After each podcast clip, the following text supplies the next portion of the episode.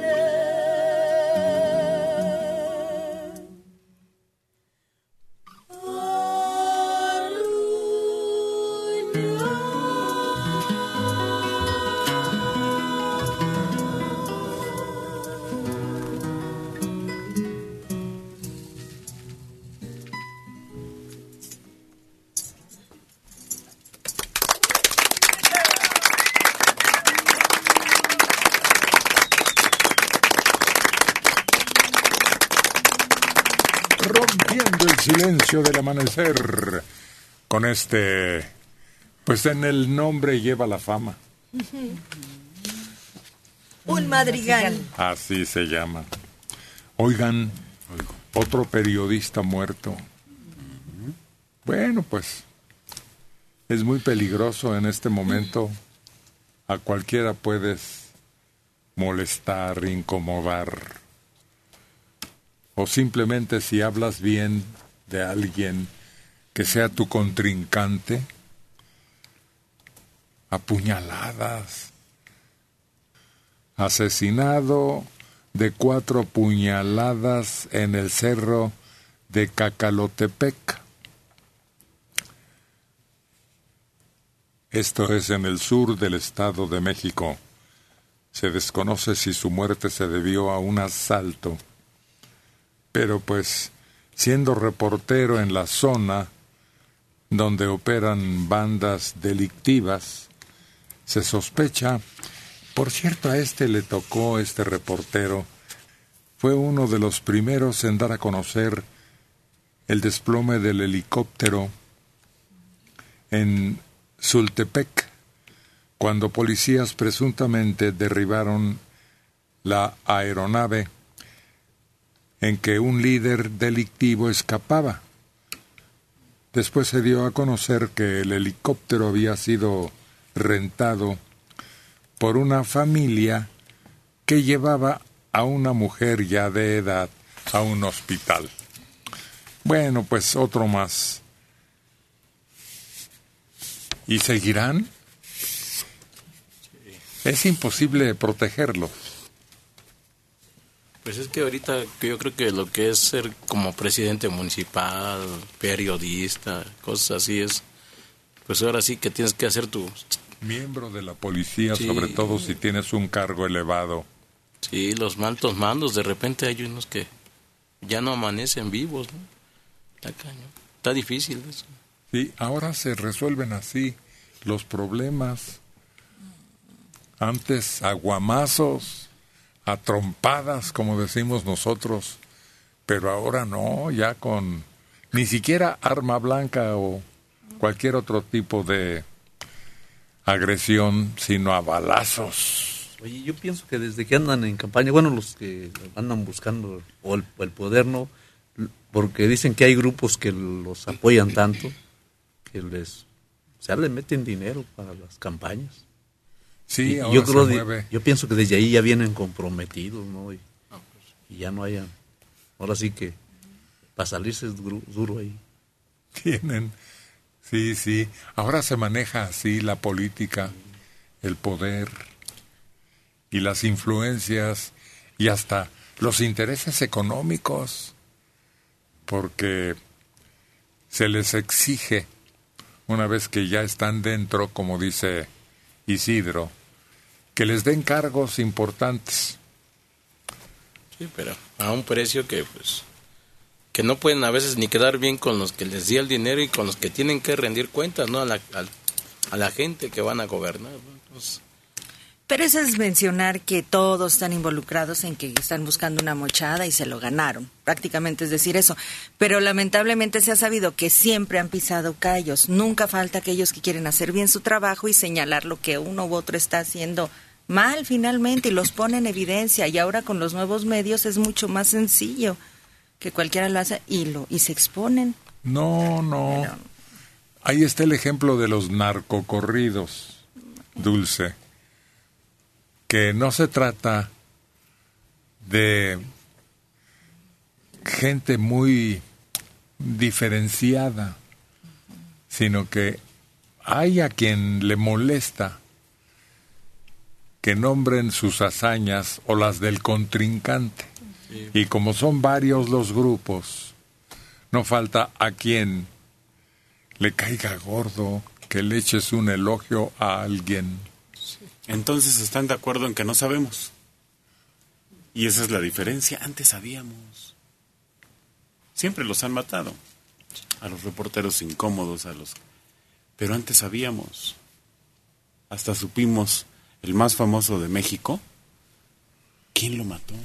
Agarraron a los que lo asesinaron físicamente y se decía quién lo había mandado matar. Pero ahora ni la menor idea tenemos. Y son tantos. Hasta esa mujer que escribió el libro de El Edén. Ajá. ¿Eh?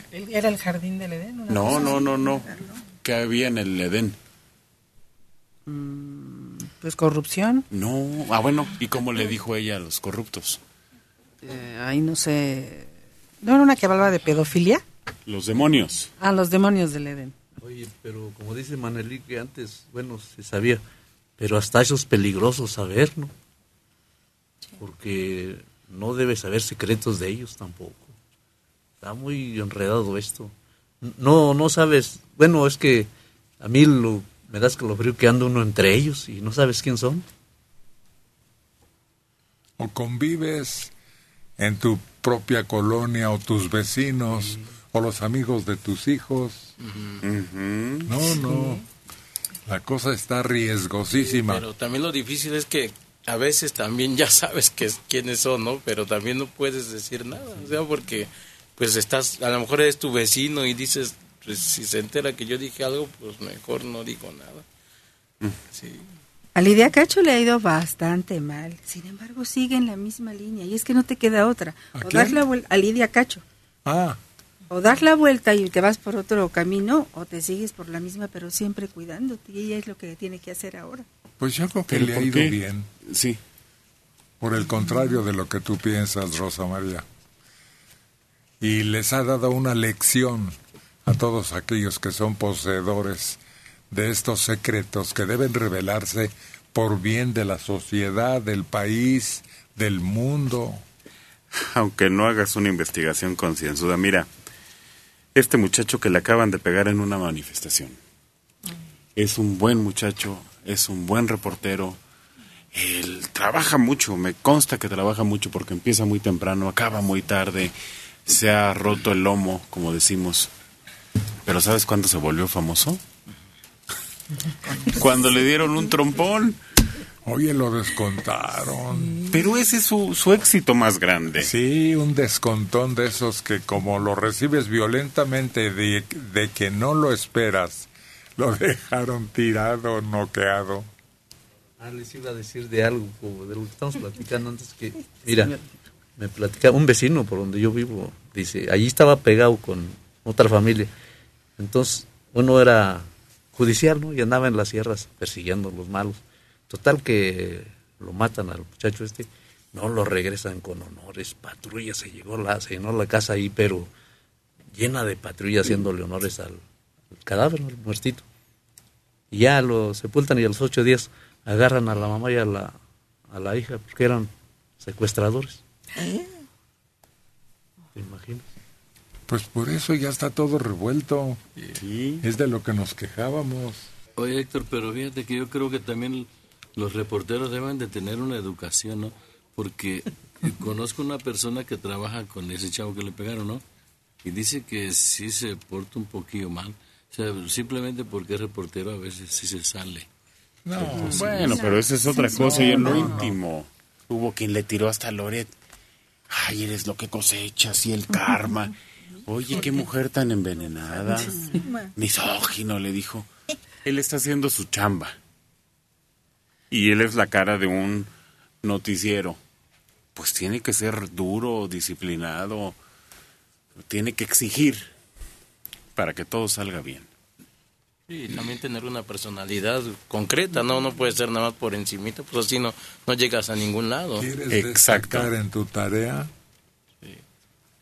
Ahí están los que descubrieron la estafa maestra. Empezaron a descorrer una cortina que mira hasta dónde ha llegado. Al desfalco más gordo de la delincuencia de cuello blanco y son héroes como aquellos que tumbaron a un presidente en Estados Unidos. Así los queremos y así los necesitamos.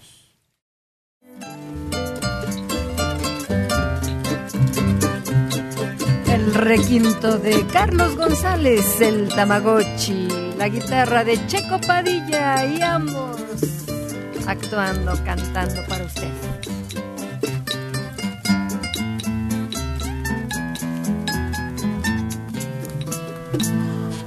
Yo quiero luz de luna para mi noche triste, para sentir bien me trajiste para sentirte mía, mía tú como ninguna. Pues desde que te fuiste no he tenido luz de luna. Pues desde que te fuiste no he tenido luz de luna. Yo siento tus amarras como garfios, como garras que me ahoga de la playa, de la barra y el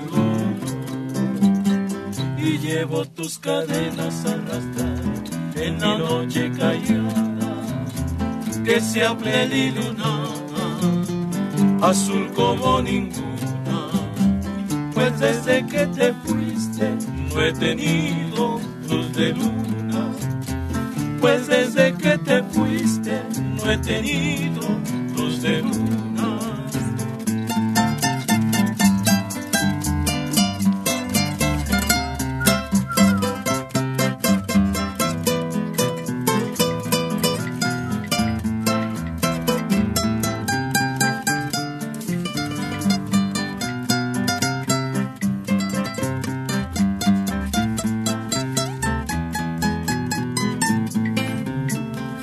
Ya no vuelves provincianita mía, a mi celda querida, que está triste y que está fría, que al menos tu recuerdo ponga luz sobre mi bruma, pues desde que te fuiste no he tenido luz de luna, pues desde que te fuiste no he tenido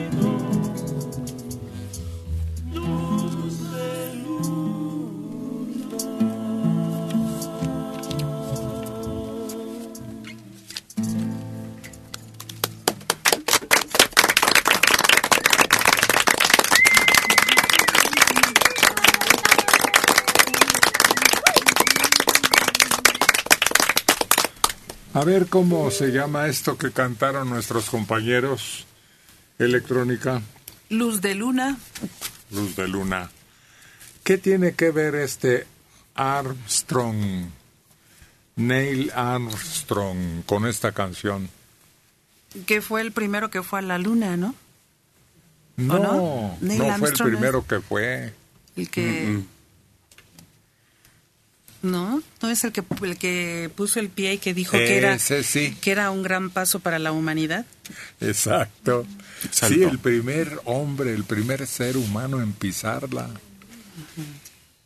Muere en 2012 ese famoso astronauta estadounidense, el primer ser humano que pisó la luna. Nos enseñó cómo solo el primero es recordado. Pero qué, qué chistoso, ¿no? Es el único que nos acordamos, ¿no? Y iban, iban varios, ¿no? Porque pues era un equipo que mandaron, pero ahora sí que le tocó a él bajar primero, ¿no? Creo que fue este. De noche sí, porque No. estaba la luna. No sé. Checo Padilla. Yo veía los periódicos que llegaron allá, ¿no? Porque en aquel tiempo no había. Por, por allá no había tele, ¿no? Y veía ese señor, ¿no? Y decía, y bueno, ¿por qué estará encapuchado, no? ¿Por qué estaba así? ¿Y, y por qué? Y después, ya después cuando vine a la capital pasaban reportajes y veía yo cómo flotaba el señor ya en la tele, ¿no? Ya cuando pasaban sus imágenes. Y veía yo cómo flotaba el señor cuando andaba ahí. Porque hay poca gravedad. Entonces esa es la diferencia. A brincos realizaron esa conquista de la fue luna. Un gran salto para la humanidad, pero se vio así como dices tú, en cámara lenta, hasta que se posó sobre la luna y queda esa huella de su bota, que se convierte en legendaria. Yo pensaba que, que la luna, sus piedras eran como, como algunas lajas blancas, pero tenían una en la exposición en Universum, una piedra, y es un color entre cafecito, como un gris café, un color oscuro, no es como yo pensaba que como la vemos blanca, no es blanca. Pero ¿por qué se ve blanca? Pues porque es el reflejo, ¿no? Del sol. Oye, si aquí pesamos, por decir algún ejemplo, yo aquí peso Mucho. 60 kilos. En En la luna, Ya, en no, serio, espérate, no, en en serio. serio. Bueno, En serio. 80. en la luna peso 20, ¿no? Porque se supone que por la gravedad pesas menos. Entonces eres eres tan ligerito que por eso se puede brincar así como brincan, ¿no? No pesas menos. Como pesas cuando menos? soñamos. No, no. Como Entonces- cuando... No sé si a todos les haya pasado, a mí sí, que parece que no tuviéramos ese peso que nos ata a la tierra. Cuando nadamos. Ándale, ingravidad. Pero ahí es otro fenómeno, es el empuje La densidad. de la presión del el agua, ¿no? En el cuerpo. Sí, humano. pero A veces sueñas que flotas, ¿verdad? Y sientes que puedes brincar y hasta volar cuando estás soñando, ¿no? Y sí, te- es una sensación como de libertad, quién sabe. Es decir, Bonita, Sí. placentera. Es lo que ocurre en el mar muerto, ¿no? Por el exceso de sal y los minerales, que la gente flote en automático, los cuerpos salen a la no es superficie. tanto, no, No. es tanto. Se exagera, pero sí tiene tantas sales y productos naturales que no hay vida, por eso le llaman así. Bueno, Y aún así, hay quienes sobreviven en esa región, el mar muerto que aparece en los relatos bíblicos, ¿no? Está a un paso de esa ciudad que aparece en la Biblia y es eh, el Monte de los Olivos y esas regiones que siempre aparecen en la curiosidad humana. hay unas cámaras de meditación donde te meten y el agua es- tiene esa densidad. La provocan y flotas. Claro que no te flota la cabezota. Esa la tienen que detener. Pero está uno como volando. Y dicen que hay agua también limpia que va llegando. Tiene primero, pues, ojos de agua, les decimos nosotros a los manantiales, que están surtiendo poco a poco ese mar disque muerto. Y están llegando escurrimientos de otros arroyos que coinciden. Pero sí es un desierto y es una región muy difícil para la vida de los animales y las plantas. Hay, pero no en toda su extensión. Pero sí hay. A mí lo que me impactaba es ver las imágenes de que se ve oscuro. No. Se ve, este, bueno, se ve más oscuro de lo de otros mares que uno ve, ¿no? No, No, eso es... es- en algunas partes hay peces y se ve clarito. Ujú. Y, si no su totalidad no es así como lo podemos imaginar. No, hay que irlo a ver y según el lugar donde estés parado se ve. Hay turismo. Mucho. Bueno, Pero hay otro lugar donde también pro- eh, los que no podemos viajar al espacio sentimos la ingravidez. En los juegos mecánicos y en los aviones cuando entran en una bolsa de aire, que quedas flotando en el asiento, eso es el efecto de cero gravedad. Oye, cuando te pasas un tope de esos muy grandes, También. que de repente te levantas así con que- y te quedas así en el carro y ya cuando caes ya, ya- yo creo que así se debe sentir ¿no? la ingravidez. Los que somos de aquí, cuando atraviesas el viaducto Ah, Tlalpan muy rápido, Sí, sí, ese cachito. es ese efecto lo que se siente. a ver, ayúdenme a platicar con esta Samantha, porque dice que yo la asusto. Tal vez a ustedes les tenga más confianza. Queremos averiguar de su vida, su corta vida porque apenas tiene 16, pero ya debe tener algunas experiencias, ¿no? De felicidad, de sufrimiento, de preocupación. Pregunten, pregunten. Ustedes, mujeres, para que Diosas. ¿Tienes alguna mascota que tú cuides que sea tuya, tuya? Ah, un perrito, un pastor belga. Oh. ¿Y tú lo cuidas? ¿Lo Sí. alimentas? Sí. ¿Lo llevas a sus vacunas, todo? Sí. le limpias. Sí. ¿Cómo se llama? Caramelo. Caramelo. Ay, ojalá que las vampiresas que yo he amado en mi vida tuvieran esa delicadeza. Caramelo, ¿tú crees? Samantha siempre habla de obligaciones, pero ¿a ti te gusta jugar? ¿A Sí. qué juegas? Mm, fútbol, juego fútbol, básquetbol. No, no, en tu o- casa. Ah, en mi casa. En tus entretenimientos infantiles, más chica. Ah, bueno, pues me gusta dibu- dibujar o jugar basta en una hoja de papel. Escribimos lo que todo lo relacionado con una letra del abecedario. No, no, no, no, hombre. Entretenimientos habituales. La vas a espantar. ¿A poco no, no sales a, pues, a la calle con, con tus amigos y juegan algún juego de correr, de, de brincar la riata, de... Canicas, sí, No comiditas. me dejan salir de mi casa. De, mi familia es muy... mm, sobreprotegen mucho en el aspecto de que no puedo salir porque puede pasar algo. Siempre piensan en, sí, sí puedes salir, pero ten en cuenta que puede pasar esto. Piensan también en las consecuencias, entonces prefiero, prefiero no salir. No, pero así no se puede vivir en una prisión eterna, por benéfica que sea. Oye, pero aunque actualmente tú pasas en las calles y yo no veo niños jugando fútbol, antes sí, a mí me tocó todavía.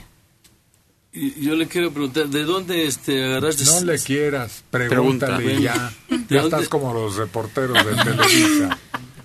¿De dónde agarraste cantar? ¿Alguien canta de tu familia?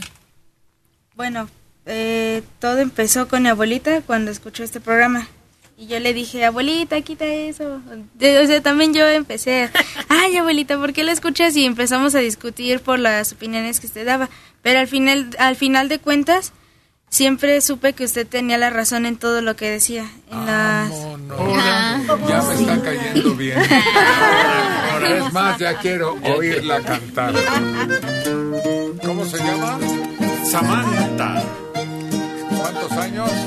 16. Su sueño es pertenecer a este programa.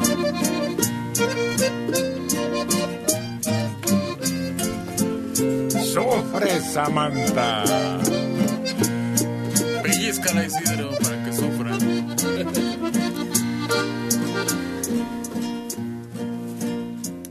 Cuando lejos me encuentre de ti, cuando quieras que esté yo contigo, no hallarás un recuerdo de mí, ni tendrás más amores conmigo. Yo te juro que no volveré aunque me haga pedazos la vida, si una vez con locura te amé, ya de mi alma estarás despedido.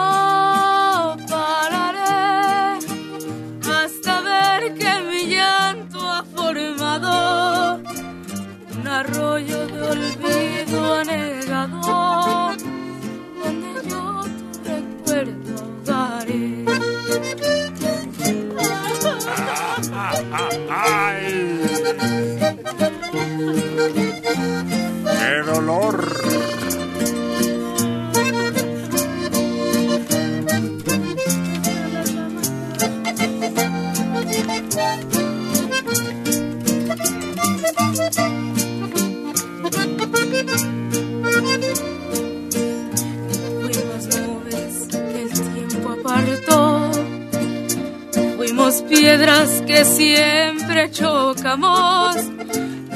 Gotas de agua que el sol resecó. Borracheras que no terminamos.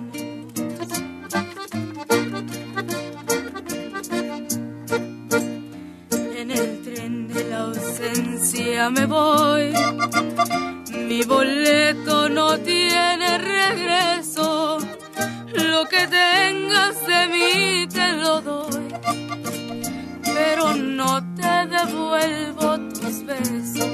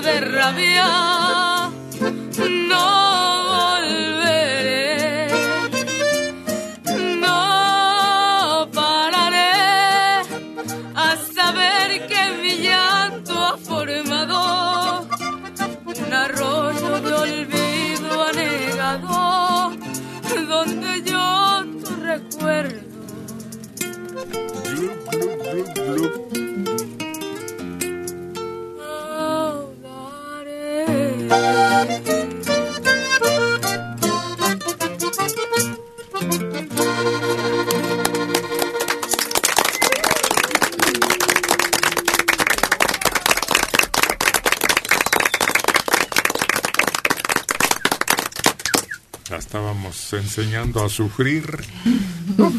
No, ¿para qué?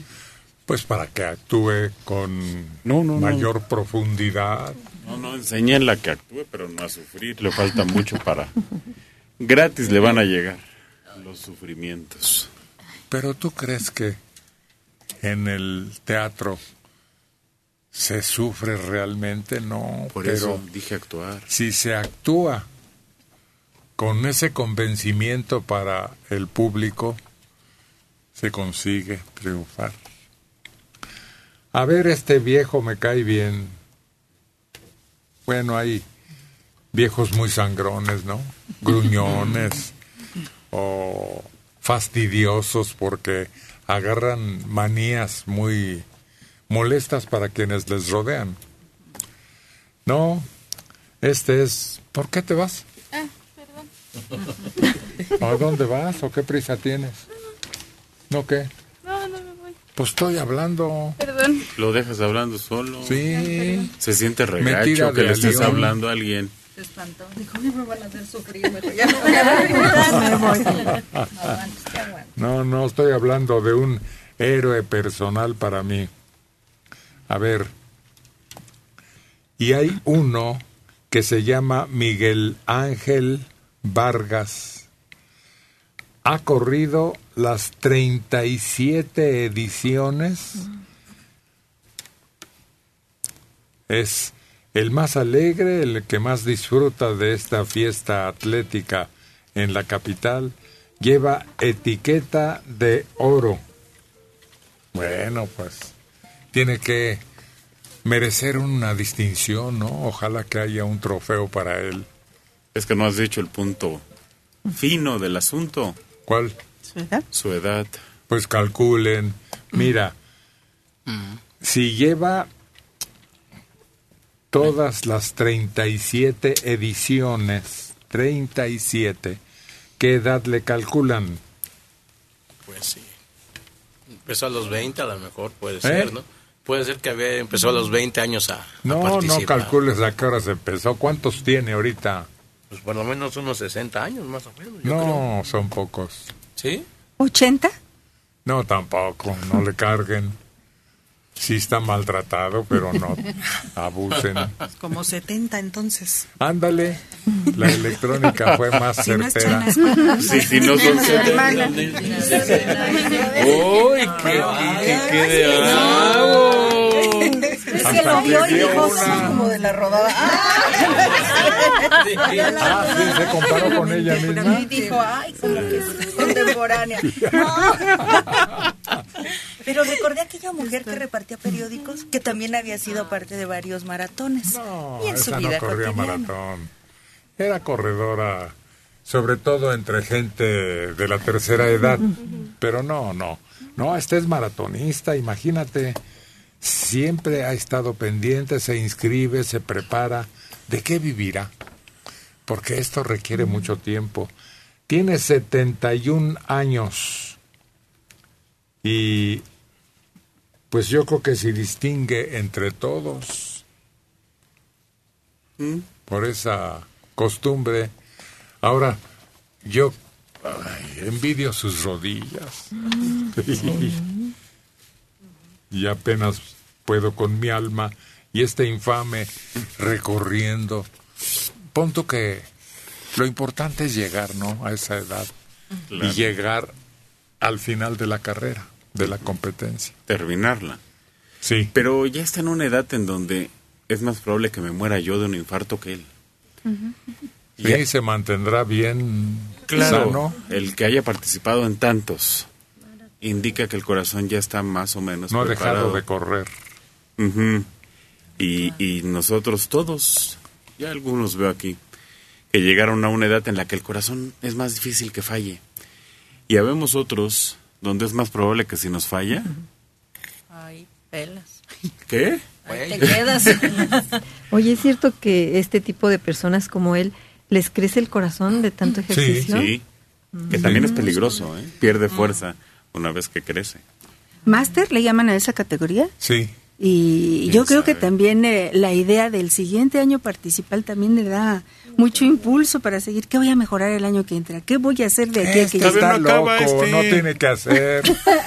es un, es un bueno para nada. Pero además, ¿cómo va a estar pensando en el siguiente si todavía no corre el de hoy? cosas, Entre otras cosas, algo, eso que le da Tú eres como las que se sienta a comer y estás pensando en el próximo Ya la platillo.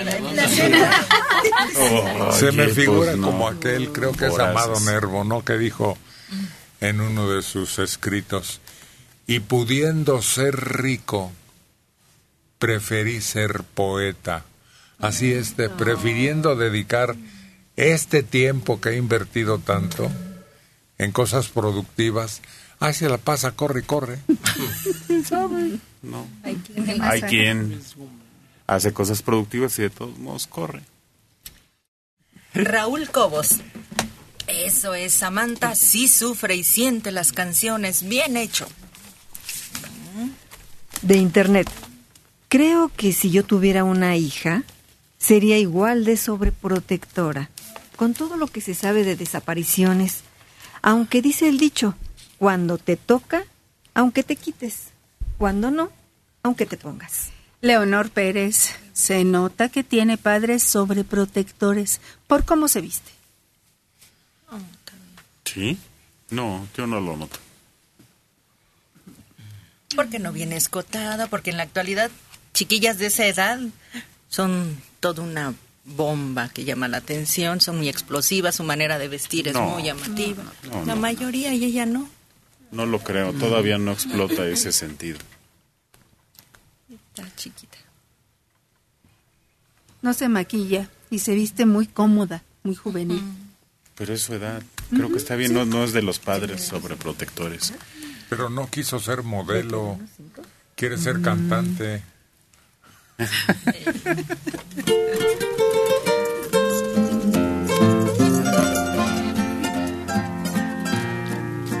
¿Cuánto tiempo más?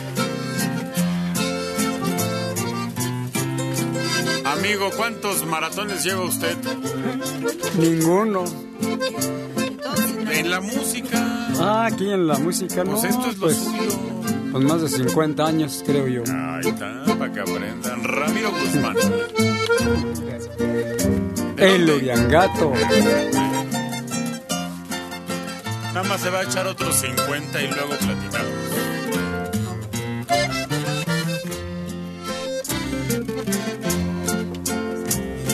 Se me hizo fácil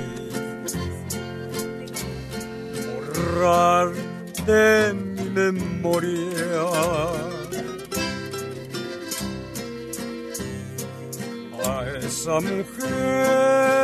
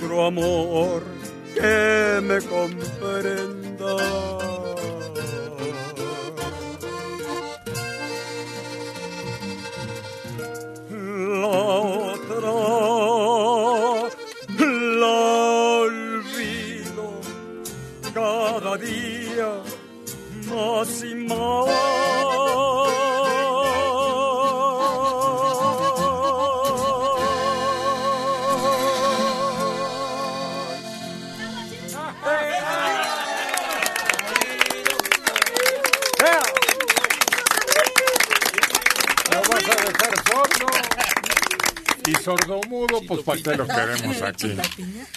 Ahora en silencio. Déjenlo que piense, que use su computadora mental o abaco o lo que traiga ahí. ratón? Pues sí, trae un mouse también. Déjenme platicar. Él me contesta cantando, no discutimos, no nos peleamos, no me regañan, no lo defienden, humillándolo, diciendo, pobre, y yo que él ya hubiera rechazado. Tan viejito. Sí, además. Tan, tan lentito, le dijeron el otro no. día. A ver, Uriangato, háblame del cielo. Se mira lampaguear, el cielo está encapotado, vaqueros para el corral, arriena todo el ganado. Noches viene encima, procuren pronto llegar. Mañana en la madrugada comenzamos a labrar. Ahora de la tierra.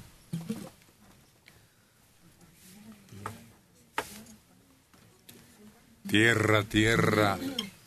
Tierra para las macetas. Hasta la tierra que le echan a uno encima. Hay hasta tierra colorada, ¿verdad? Donde Sí. mataron a Simón Blanco. Sí. Bueno, sí. Tierra, ¿dónde tienes tus quereres? Una que canta su... Tierra linda, La de mis- tierra hermosa. Tererere.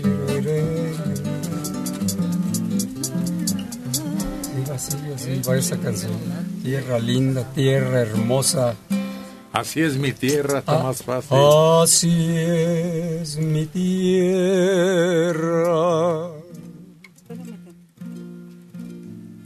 Morenita y luminosa. Eso, mero. Así es mi tierra. En el alma hecha de amor. Así es mi tierra,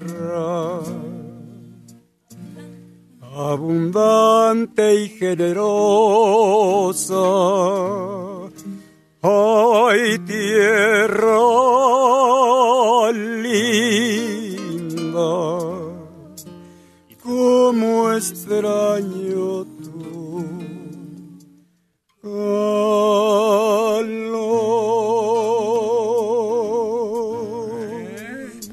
Qué voz, qué voz. Platica, pero sí. Sabroso. Rico. A ver, flor, alguna flor por ahí que aparezca en tu mente luminosa.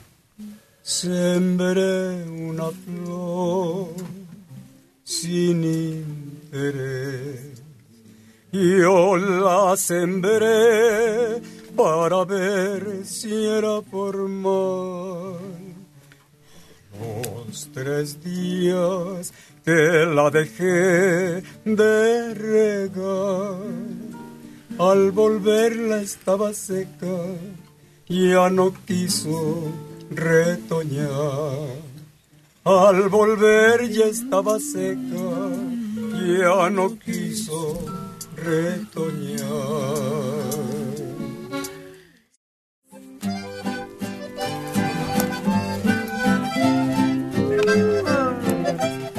Tiene todo el encanto y todo el talento para llenar el escenario de Buenos Días. Rubí Esmeralda.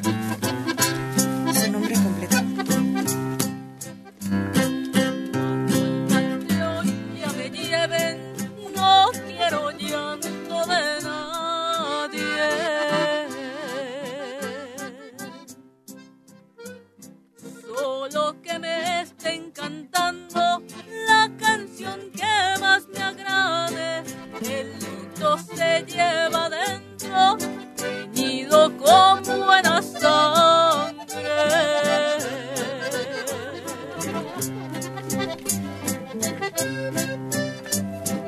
Este mundo es muy chiquito y yo lo anduve rodando.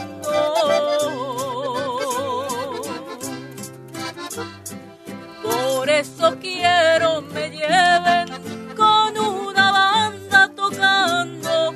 Canten, no lloren muchachos, que yo la he de estar gozando.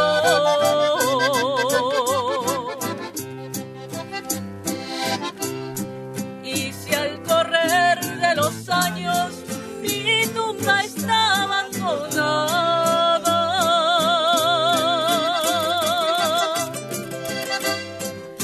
aquella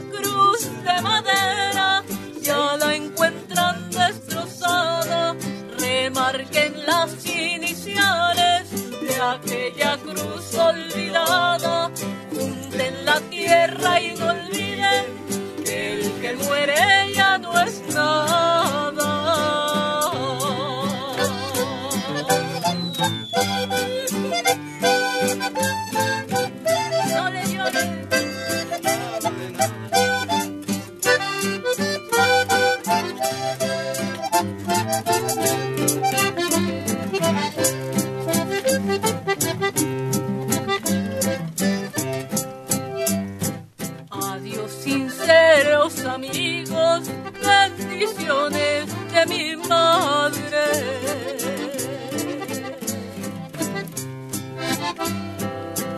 Adiós tan lindos quereres, adiós hermosos lugares, adiós y brinden señores, ya terminaron mis males.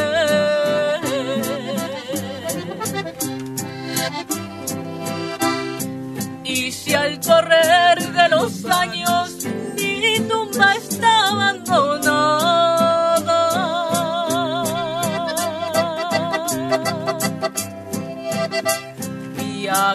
aquella cruz de madera ya la encuentran destrozada, remarquen las iniciales de aquella cruz olvidada, junten la tierra y no olviden que el que muere ya no es nada.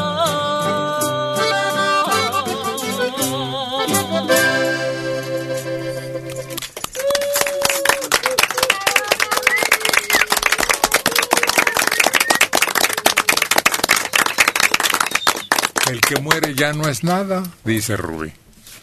Yo creo que no, al revés. Solo que dejes deudas. Es deudor. No, no se vuelven más buenos, más grandes, más sabios, más lindos. ¿No? Por un momento, pero ya en unos días la gente que realmente no siente tu muerte se olvida. Dice una frase, por sus obras ¿Te conoceréis?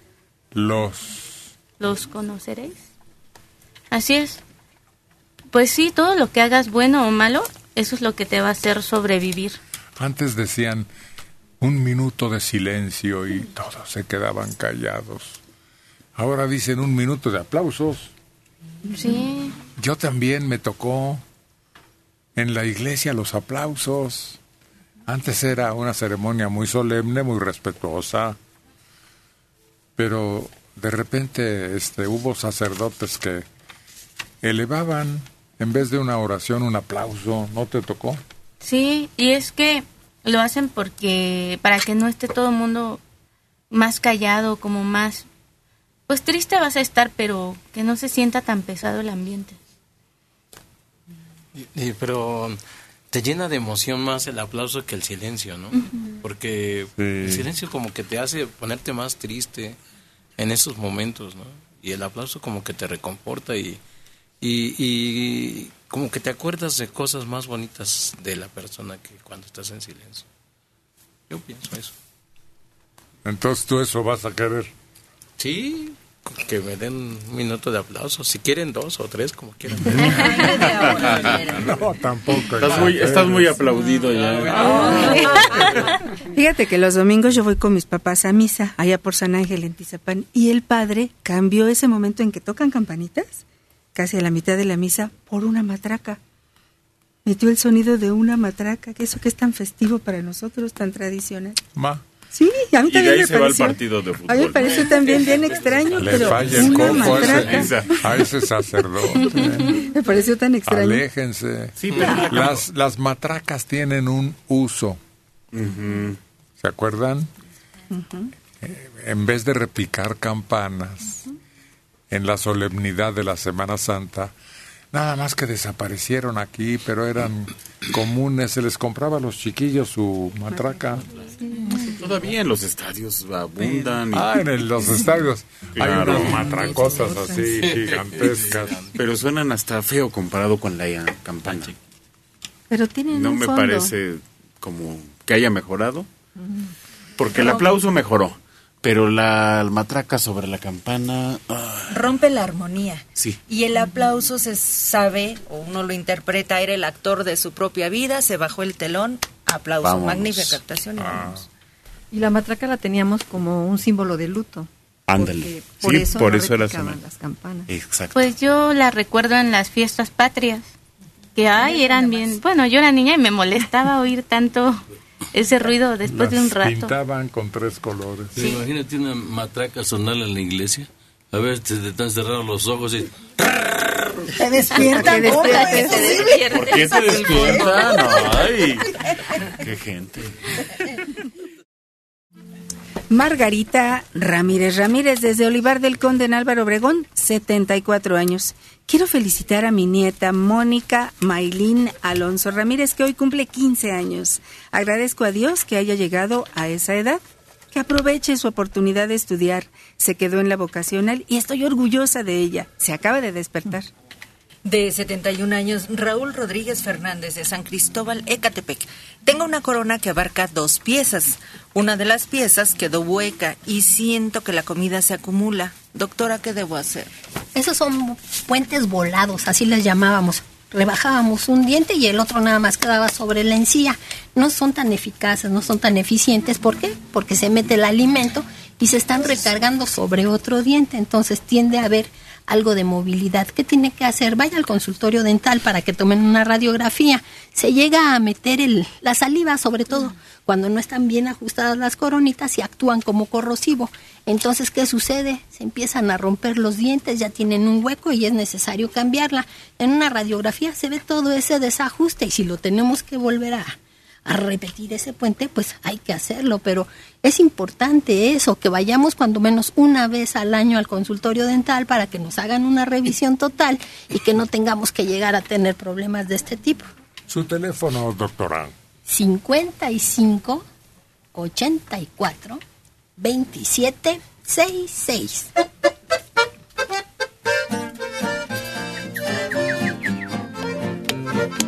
Ya están prendiendo la mecha para que este domingo sea espectacular. Son Caín y Abel, Checo Padilla e Isidro Castro.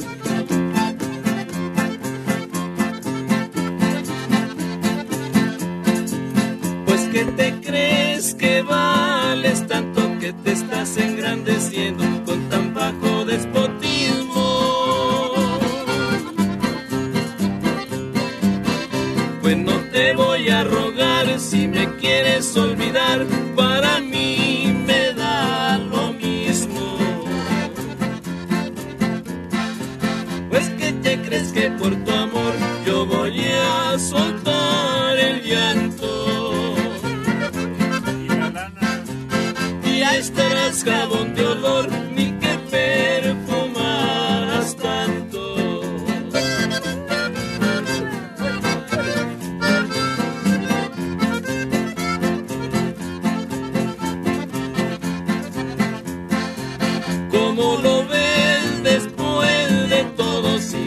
seguir creyendo que eres una joya de oro?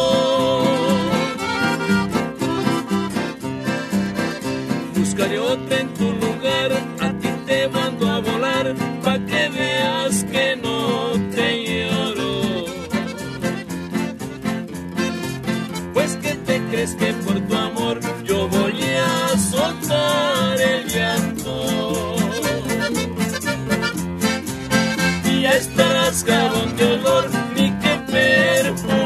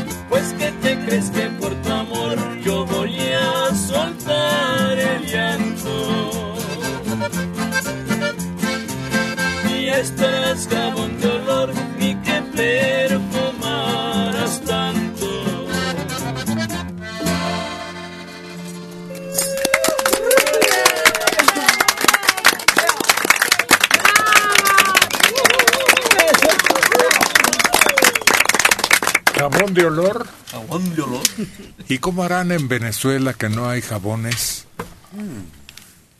Usarán algunas, eh, pues entre los hierbajos hay hasta espumeante, ¿no? Sí. Y hasta para lavar ropa. Ahora es muy popular aquí. La venden ahora en las tiendas. ¿Sí? Claro, como estamos volviéndonos muy amables con el ambiente, ahora somos repayazos, as- las venden y se echa a la lavadora y se hace espuma. A mí me sorprende. ¿Cómo se llama? Cátamo. Algo de chitle o algo Shishi. así. Eso. ¿Cómo? Shishi. ¿Shishi? Sí, sí. Es una fibra, como una fibra. Como bolas de estropajo. Sí, exacto. Y, y sí, produce espuma. Y se lavaba antes la, la ropa de lana, que le llamaban abatanar, Mm. se hacían chiquitas las piezas. Cuando te tejías tenías que hacer una prenda muy grande para que a la hora de lavarla pues se redujera a su tamaño normal. Oye, pues por ejemplo, allá en el pueblo hay bastante de eso, pero hay de lechuguilla y de maguey y de otras cosas, pero pica para usarla uno. ¿Sí? Sí, sí, o sea, cala sí, mucho. deja bronca, además deja la ropa tiesa. Pues pero no. tiesa como chicharrón. Nunca he visto en la ropa, pero allá lavaban los trastes con eso. Y, Ah, sí. Y este, pero no, como para bañarse no creo, ¿no? Ah, Pi- no. Pica. Para bañarse, no. Para bañarse, por ejemplo, para el cabello está la jojoba Y esa también produce este, bastante espuma y te deja muy bonito el cabello. Pero huele muy Muy raro, Sí. raro. Pero hay jabón en Venezuela, hombre. Pasa lo mismo que en Cuba pasó algún tiempo. Pues Lo no usan dicen hasta que la pasta dental y algunos eh, elementos indispensables en el uso diario. No, no, no. ¿No? No, no, es una exageración del imperialismo yanqui y los reporteros y, y la gente. Hay, hay, no hay carencia. Y lo, lo aprovechan. Eh, pues toca como los españoles que, que uno conocía que vivieron la guerra. Era, mm, a mí me llamaba mucho la atención cómo la pasta de dientes, el jabón, hasta lo último, lo último aprovechaban. Los cubanos, la gente que ha sufrido mucho, lo cuidan mucho las cosas, los italianos. Aprenden lo que es realmente necesario, lo que es indispensable, lo que se puede usar bien y no el consumismo así de llévate 10 pastas de dientes, aunque ahí tienes, aunque no, sí, pero te enseña. Aquí mismo la gente que vivió la época de la revolución, después cuando vivían eran personas que te enseñaban a, a medirte en todo, no desperdiciar absolutamente nada. ¿Quién sabe? Pues hay que no. adoptar esa disciplina. ¿Sabes cuánta? Somos uno de los países que más comida tira. Es, es increíble que los mexicanos tiremos tanta comida. Refrigeradores llenos. Es que, bueno, somos otra, otra nación. Compramos un día para todo el mes a veces. Tenemos refrigeradores llenos y tenemos... Pero además tiramos mucha, desperdiciamos mucha, mucha comida. Pero es que también este somos de esas, no sé, culturas de que hoy comes una cosa y, y al rato quieres comer otra cosa diferente, ¿no? No estamos con la costumbre, pues hay de comer esto, se aguanta, ¿no? Ya, ya no hay, y ya dejamos ahí guardado en el refrigerador y ya después dices, no, es que ya está muy refrigerado, ya mejor lo tiramos. Hay familias que cocinan para toda la semana. Sí. Sí, sí, sí. Cuando la cosa está difícil y no hay quien se dedique en horas al hogar. Oye, pero antes era un platillo para toda la semana, ¿no? Sí. y ahora eh, abres un refrigerador, topper del miércoles de no sé qué fecha, Sí. topper de no sé qué. to- Bueno, hasta los mismos toppers se echan a perder. Porque aunque estén en el refrigerador, se echan a perder. ¿Sí? claro. Pero los refractarios, porque el otro es una marca. Ah, perdón, sí, los refractarios. Yo tenía una tía que hacía chilaquiles para toda la semana. Ay, Sí, lo ponía en el refrigerador y lo sacaba. Iban a comer, sacaba chilaquiles. Iban a cenar, sacaba chilaquiles. Y Una semana chilaquiles. Pero con crema ahora.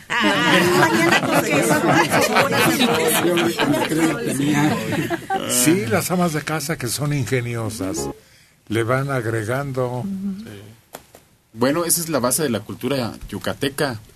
Lo que sobra del lunes se utiliza el martes, lo que sobra del martes el miércoles. Sí, por eso hay menú.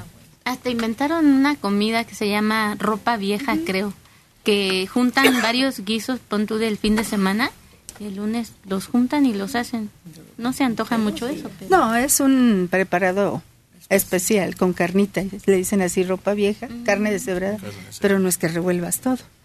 Hay otro que se llama olla podrida, Ajá. pero no es porque esté echado a perder, sino que tiene un montón de elementos. Y es que también antes, después de la comida, lo que te sobraba lo utilizabas en el almuerzo o mandabas el almuerzo y eso es lo que comíamos. O en el perro. Ah, también. Ahora ya los perros nada más comen croquetas. Pero salimos ganando con croquetas. Ah, con croquetas y con comida, no lo sé. Porque antes era fresco, fresco. Fíjate que una amiga un día llegué a su casa y tenía ahí en el frutero unos ah, plátanos bien negros, pero bien negros. Yo pensé que ya los iba a tirar.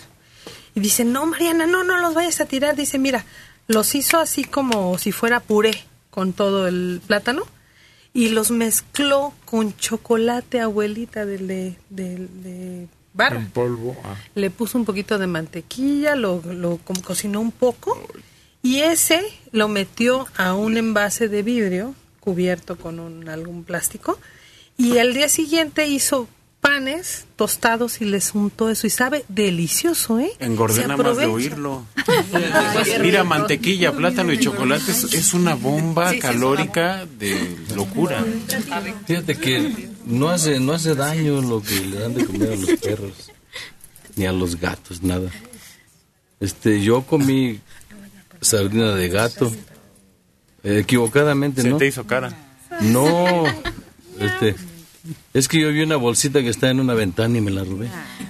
Pensé que era torta, ¿no? Y cuando vi que eran unas sardinas, ya pues están este, nuevecitas, las abrí y empecé a comer. Y cuando me doy cuenta que tenía el gato dibujado. Y también un niño encontré comiendo croquetas. Y el gato viéndolo así. A un niño chiquito. Ya, yo no sé, yo creo que se comió fácil unas cinco. No, que el niño comió croquetas y ahí va uno corre, corre al médico. Y dice el médico, no señora, no le va a pasar Mucha nada. gente las prueba. Saben buenas, yo las he probado. Yo las he probado. Bueno, hay unos que huelen rico, pero no saben rico. Los expertos. Oye, pero lo del sobre no es la sardina tal cual, son trocitos. Son trocitos muy pequeños. Sí. Pero desde que lo abres huele tan rico. Y yo también lo he probado y es rico. Sí, el caldito tiene un caldito. Este, y son trocitos pequeñitos, pequeñitos. Eh, y cómo le encantan a, a los gatos. De sí. lo enlatado ya no es barato. Yo recuerdo que las sardinas eran accesibles. Todavía. ¿Sí? Sí. La ¿Qué otro- sardina. ¿Qué El otro atún, tipo? no. ¿Atún no? No. Sí, el atún también. Ay, bueno, pero ¿cuánto te rinde? ¿Cuánto necesitas para dos personas tan solo? No, sí necesitas uno. Pero la sardina rinde, es muy económica y dicen es muy nutritiva. Muy, muy, muy. ¿En agua o en aceite? Sí, porque cuando nosotros queríamos pescado, co- compraban sardina.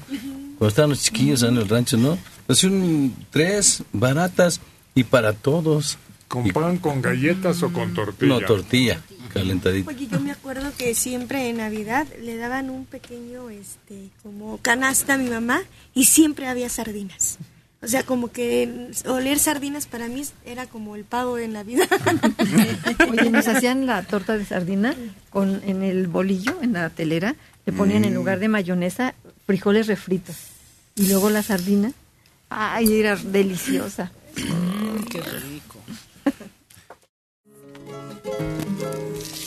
Mariana, Mariana, Mariana. Ah, no, esa es una novela.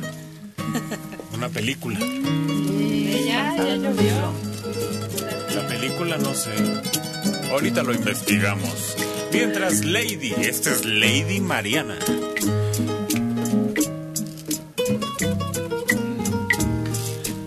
Oiga, oiga, oiga, oiga. Cada noche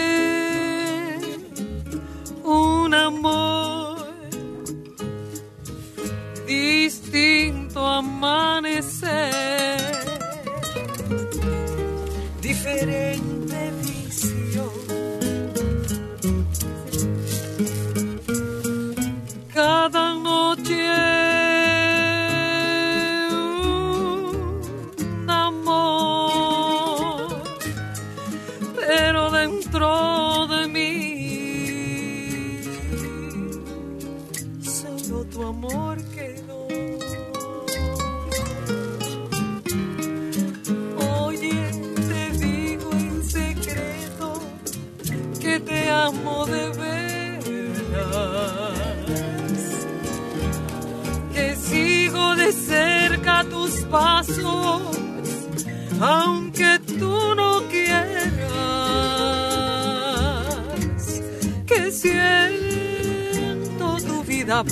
por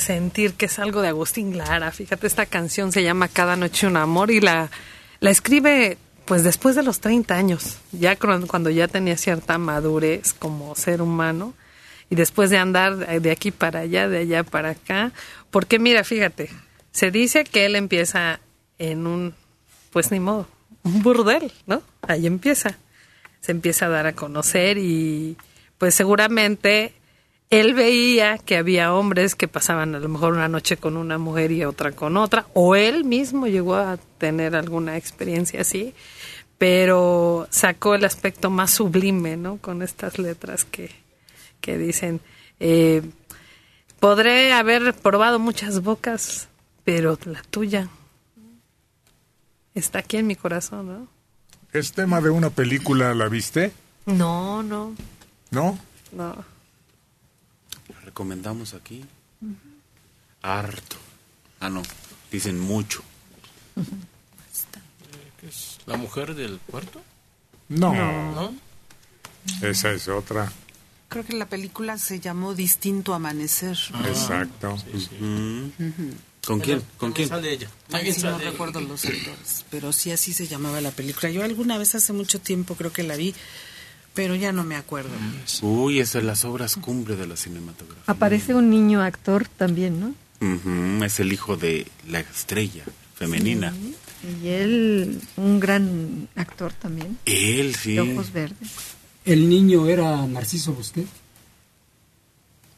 y Pedro Armendáriz. ¿Y ella? Ella. ¿No era Dolores del Río? No. Andrea Palma. Anda. Eso, eso. Esa, esa. Sí, confundidos. Pero no le bajes. No, no le bajo. Andrea Palma. Oh, fíjate que Hay dos palmas. Leticia es la otra. no se le no, no se le llamaba burdel. No, Era hombre, es una nocturno. palabra que no debe usarse. No, no. Le Hay baja la mil categoría. formas de decir. de ese lugar. Él mismo decía Casa de Caballeros. Sí. Sí, Club de Caballeros. Sí, sí. ¿Para qué Sí. usar algo tan burdo, tan degradante, cuando hay muchas maneras de... Pero ahí vas a repetir. Lávate la boca con jabón de olor. Checo Padilla. ¿Cómo decíamos que se llaman, se llaman las fechas memorables? su- ¿Tú, Carlos? Efemérides. Eso. Una de las más penosas. ¿Sí? Sí. Yo no sé si tú te acuerdas, pero conmovió al mundo entero, aquí en México, pues. El 25 de agosto de 2011, un comando armado arrojó gasolina en un casino y adentro había 400 personas dentro del establecimiento. ¿Siete, cinco? 52, entre ellas dos mujeres embarazadas, murieron. Acabó en ruinas después del incendio, ¿eh? pero de todas maneras es recordado como un lugar luctuoso. Espantoso, ¿no? Cuando se empezaron a describir las historias que vivieron, cómo trataban de escapar y cómo por el contrario estorbaban, o cómo querían evadirse saltando por las escaleras a la azotea o encerrándose en los baños. Pero sobre todo había mujeres de edad y hombres, ¿no? De la tercera. Sí, que era como un club social para ellos, porque se reunían allá hasta comer, a platicar, no necesariamente era solo el juego. Y ya tenían por rutina acudir a ese espacio que finalmente sí impactó por la cantidad de muertos, la manera tan sádica en la que actuaron, toda la alevosía, toda la ventaja, pero es que ha sido uno de muchos acontecimientos terribles en México. Oye, y ese grupo se ha ido desintegrando, no se han ido armando otros grupos, pero este yo lo recuerdo como uno de los grupos más sanguinarios, que es el que ha hecho más desastres en todo este tiempo que llevamos de combate contra el narcotráfico. ¿Dijiste 2000 qué? 11. Y lo bueno es que ya lo erradicamos eso, ¿no? Mm. ¿Sí? Ah, ¿no? ¿Vamos peor? Bueno, a lo mejor le cambiaron el nombre al cártel, pero sigue igual. Y siguen exigiendo, extorsionando, bajo la amenaza de un acto así terrorista. Sí, y menciona Rubí que es de los grupos más sanguinarios. Pues sí, porque su formación le llaman de élite. Muchos desertores del ejército que se unieron y formaron ese tipo de agrupaciones con una preparación. Llegaron peores, Dulce.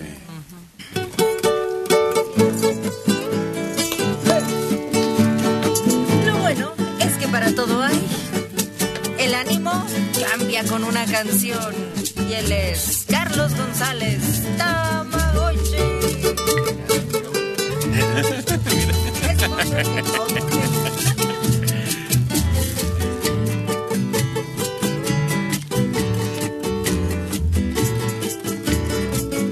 En un bote de vela a la mar me tiro, que me lleve el viento muy lejos contigo. En un bote de vela, sin marca y compás, rumbo no sé dónde quiero naufragar.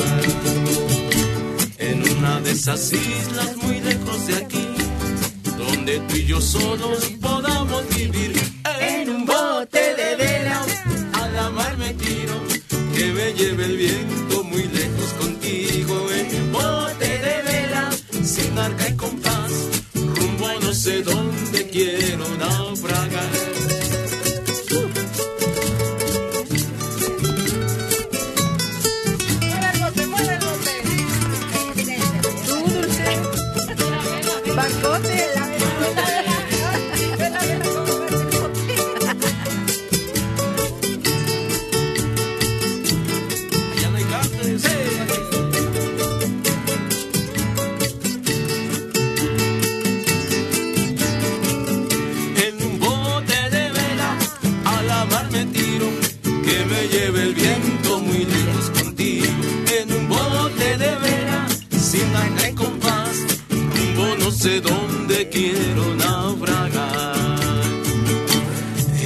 De esas islas muy lejos de aquí, donde tú y yo solos podamos vivir en un bote de vela.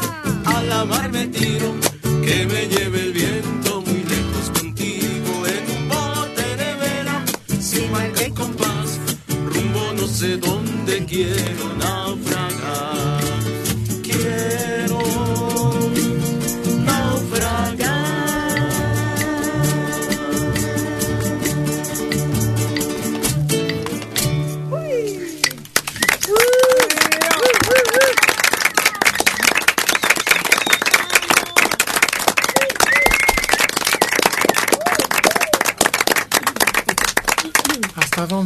Llegar en un bote de vela?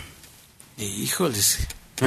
Pues primero hay que aprender a usarlo, ¿no? Porque pues así nada más a la aventura, quién sabe, ¿no? Ojalá la primera te volteas y ya no llegas a ningún lado. Pero lo malo es que no puedes llevar agua, alimentos, instrumentos que te puedan auxiliar.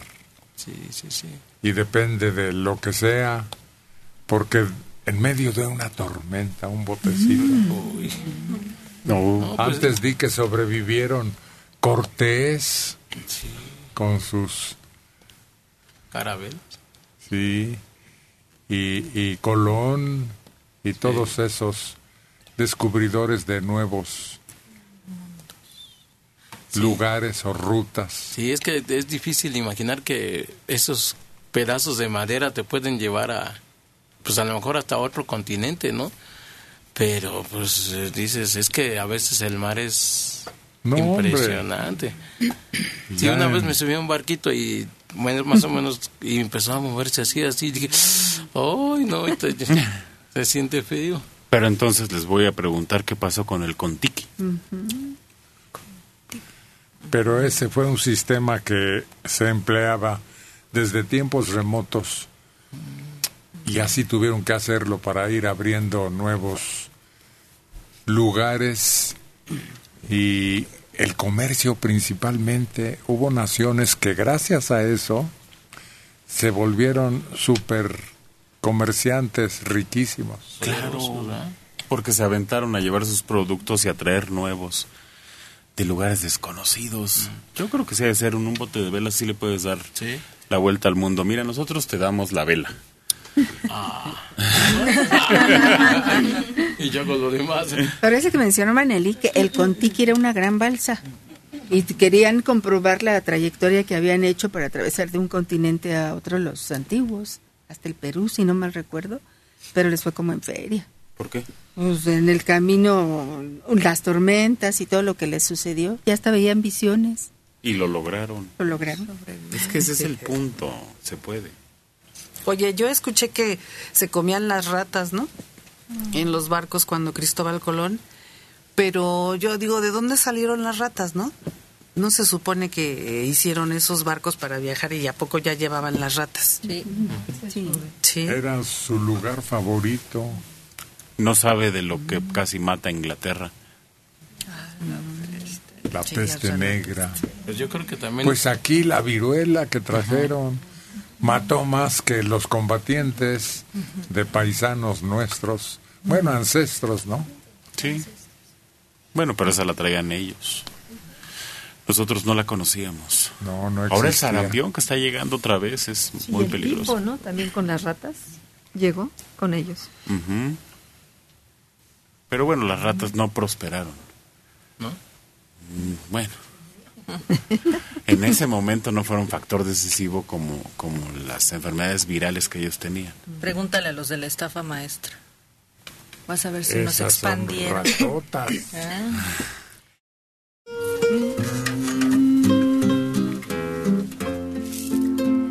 En color escarlata, la chica electrónica viene luciendo su figura, su voz, su personalidad. Y la tiene usted aquí al alcance. En buenos días. Mañana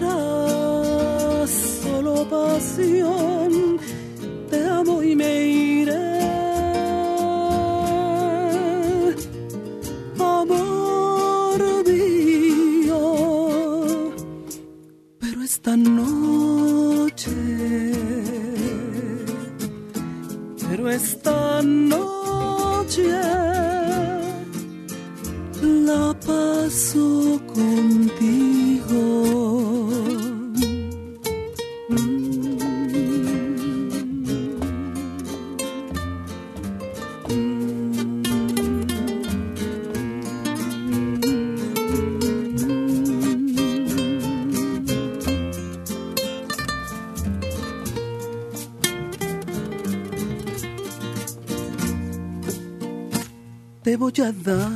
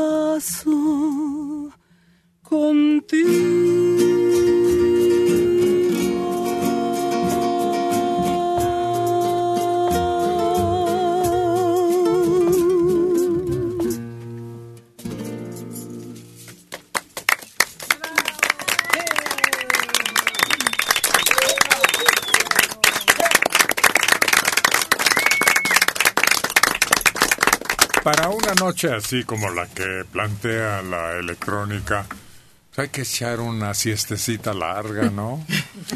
Porque fíjate que la Navidad, por ejemplo, o el Año Nuevo, para nosotros que madrugamos, nos empieza a dar sueño cuando todos están en su punto. Sí, se malacostumbra uno. Las desveladas pegan más que la borrachera, dicen. ya estás, este, todavía no llega la cena y te dicen, no, pues hasta las 12 y tú, por favor. Ya los Y como hay valientes que se aguantan Sí. porque tienen otro horario, entonces ahí es donde tronamos los que madrugamos.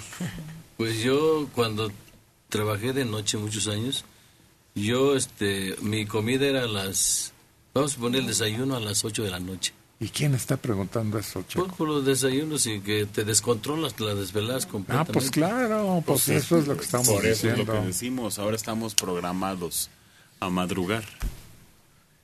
Sí. Claro que cuando estábamos programados a Desvelarnos. nocturnos, es más, amanecía y ni nos daba sueño. No, además los alimentos no tienen nada de que ver en esto que estamos diciendo que ya estamos cabeceando a las 10, 11 de la noche y todavía falta lo más entusiasta, los balazos, los cuentes, Ah. los cohetes.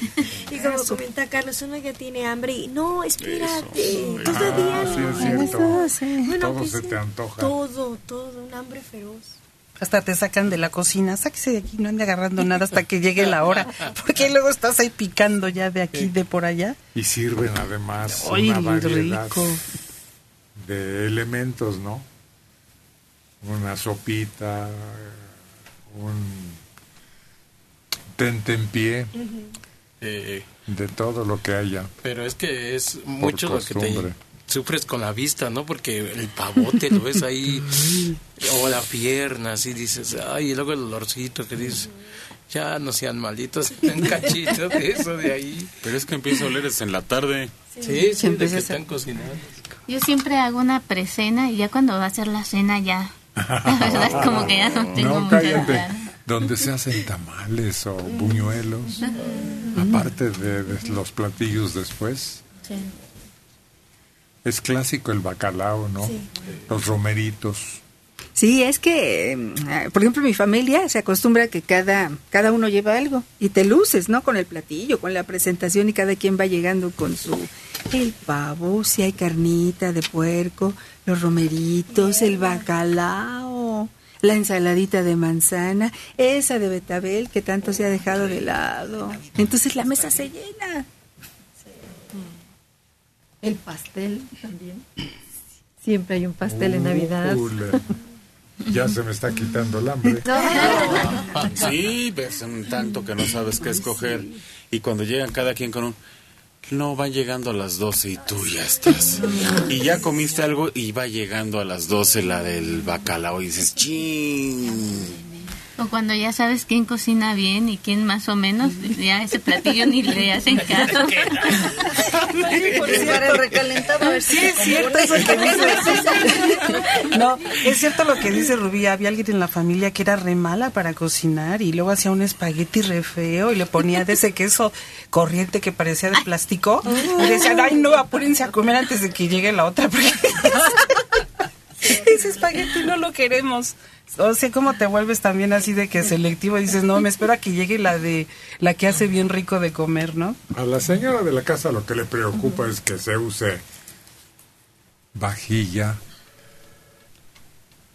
desechable. Hay hasta ahora unos de plástico cubiertos que parecen metálicos, bien hechos. Sí, hasta te vas con la pinta, ¿no? Y platos también que parecen de losa, pero son de plástico y se ven muy muy elegantes, ¿no? Y es que ocupas en esa ocasión de todos platos, grandes, chiquitos, medianos, hay para el postre, hay que para no sé qué, hay para el caldito, de todo. O sea, ahí sí tienes que sacar toda la vajilla. Hay copas y vasos también de un plástico que parece cristal. Y Pero es puro desechables. basurero, ¿no? Sí. Ya no se van a poder. ¿Ya no?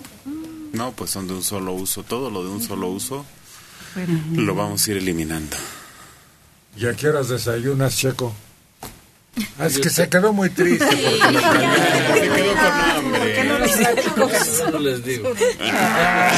¿Trabajabas de noche? No, sí, pero yo digo que hay un, un descontrol en el organismo. ¿Qué hacías de noche? Pues en la música, ¿no? Ah, Sí, ¿de este, qué horas a qué horas?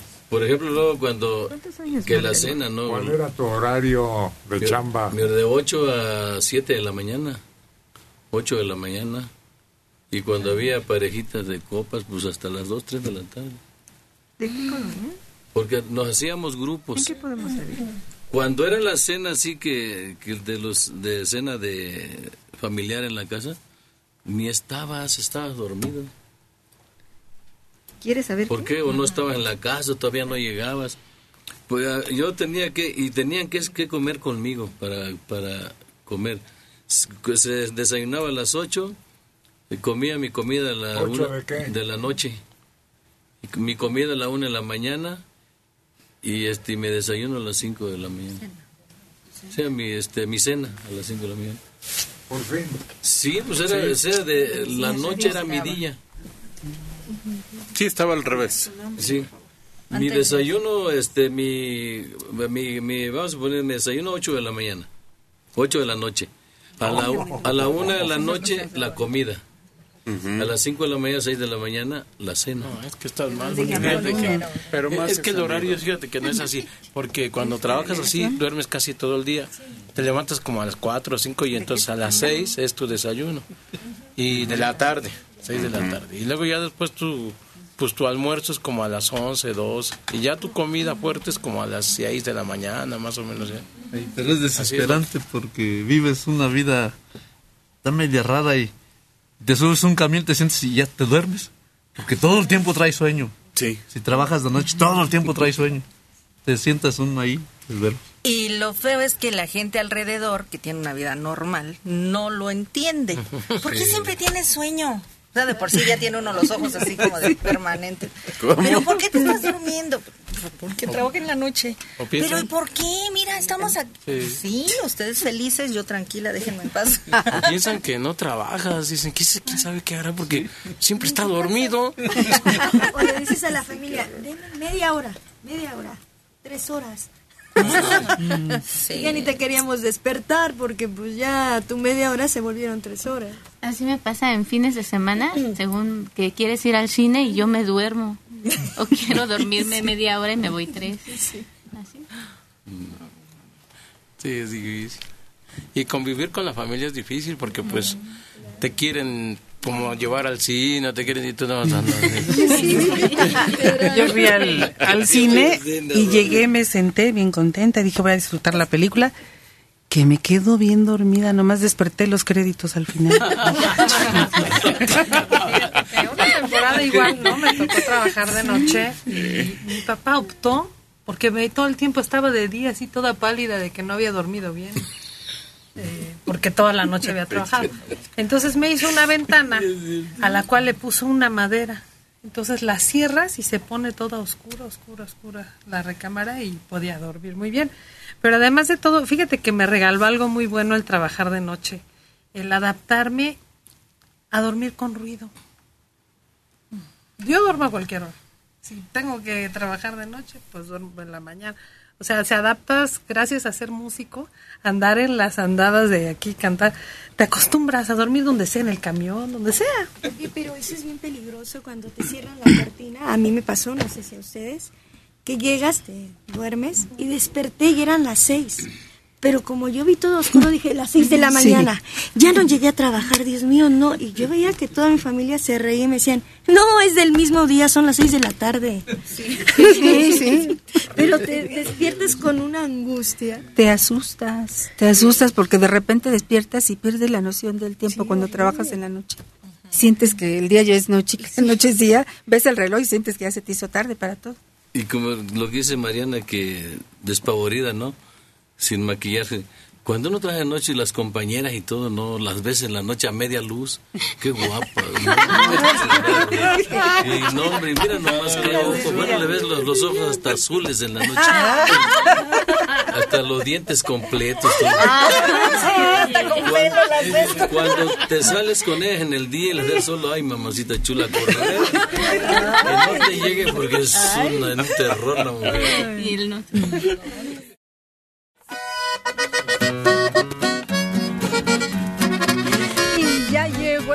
Acordeón que nos lleva a recordar todo el norte. Puro norte con Isidro Castro, es chilo. En buenos días.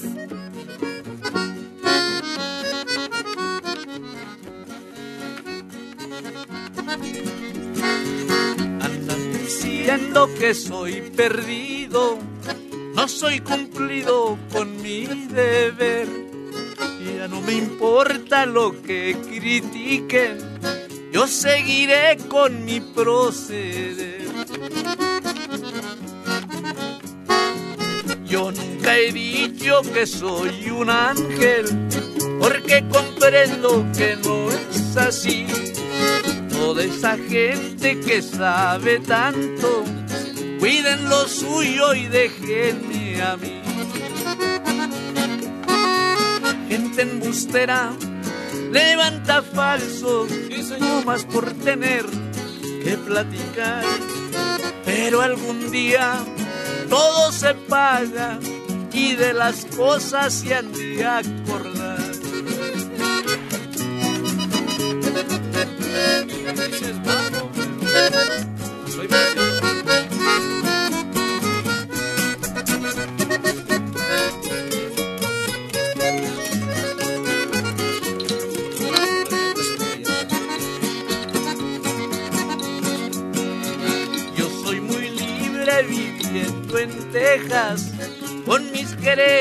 Voy a brindar, porque me gustan dos, tres mujeres y si es posible dos o tres más.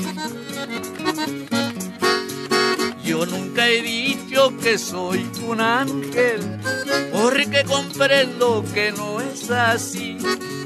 Toda esa gente que sabe tanto, cuiden lo suyo y déjenme a mí.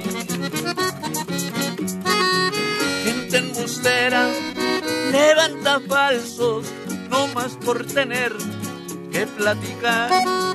Pero algún día todo se paga y de las cosas se han de acordar.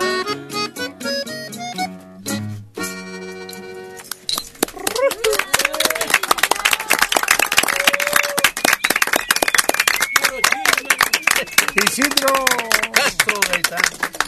¿Y qué, qué clase de canción es esta? Se llama Andan Diciendo. ¿Como reclamación? Sí, sí. Le levantan falsos a este cuate. Para los chismes. Puro chisme. Puro argüende. Pero dice que le vale. Lo que anden diciendo. Él va a seguir igual. Mm, es que... Pues hay que hacer. No, no se puede. A palabras necias. Oídos sordos. Ya no. ¿No? Hubo uno hasta que se mató por puros chismes. Ah, sí es cierto. Lo enredaron. Una acusación anónima, qué feo se oyó. Pues sí, y le costó la vida. Y, y ahora vemos a otro muy famoso, ¿no? Que anda en chismes. ¿Cómo se llama ese cantante que anda en chismes ahora? Cantante, no, no sé quién sea.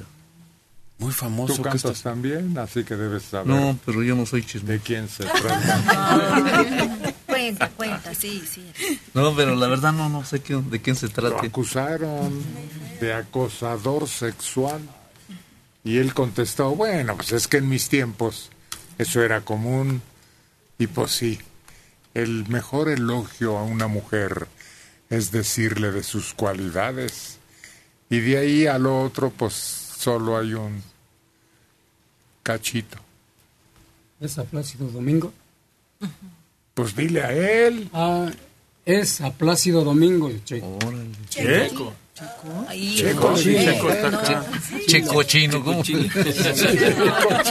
No, no, chesco chino. Checo chino.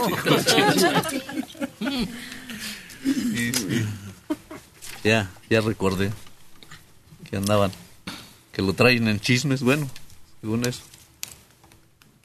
Pero quién sabe. Pues el señor, este, es, es medio raro, ¿no? Que haya pasado eso, ¿no? Con él. No. Viaja tanto, conoce a tanta gente, tiene influencias. Uy, mujeres, ¿cuántas se le acercarán por su Sí. trabajo? Además él era muy galán, de más joven, ¿no? Una, un porte muy, muy, muy muy- Distinguido. Sí, pues, es, es, yo siento como que es un pretexto nada más para estar molestando. Después de tantos años vienen con eso. Bueno, pues es que es lo que está de moda. Al rato te acusan a ti de que pretendes a jóvenes varones. Checo chido. Checo chino. ¿Por qué pretendes a Checo chido? No agarro de uno, agarro de dos.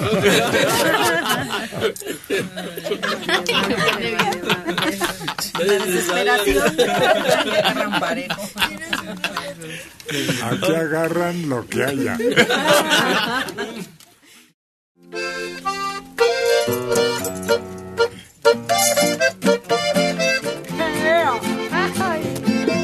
¡Emparéjense!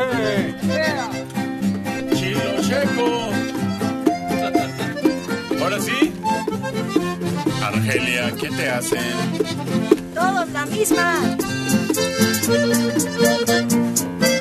Argelia. ¡Colín!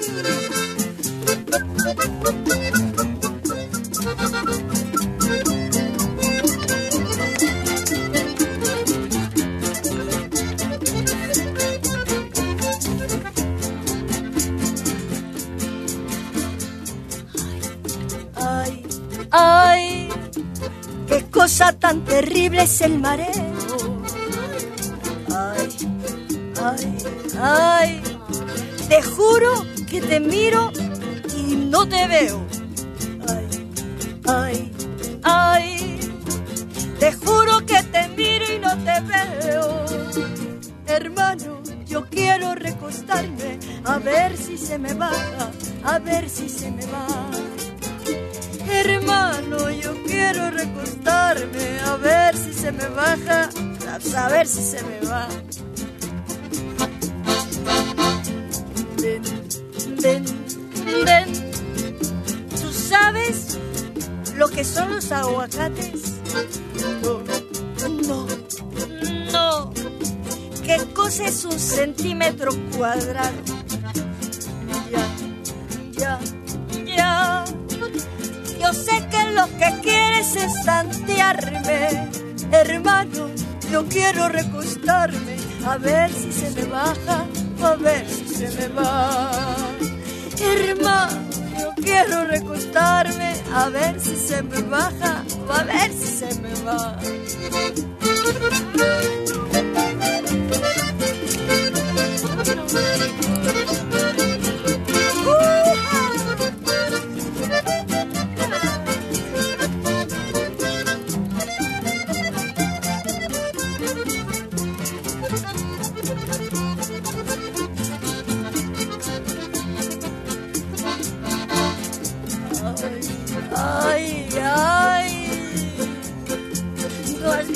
Cómo ponen las gallinas? Ay, ay, ay. ¿A poco tú crees que yo soy tu padre? Ven, ven, ven. Tú nunca has dormido en un petate.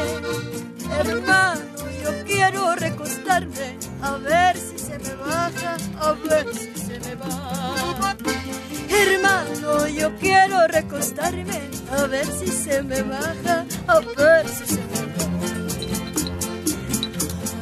Ay, ay, dicen que los que mueren nunca vuelven.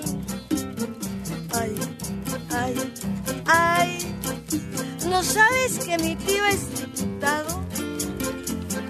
Ven, ven, ven.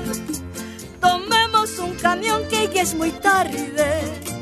Hermano, quiero recostarme a ver si se me baja o a ver si se me va. Hermano, yo quiero recostarme a ver si se me baja o a ver si se me va.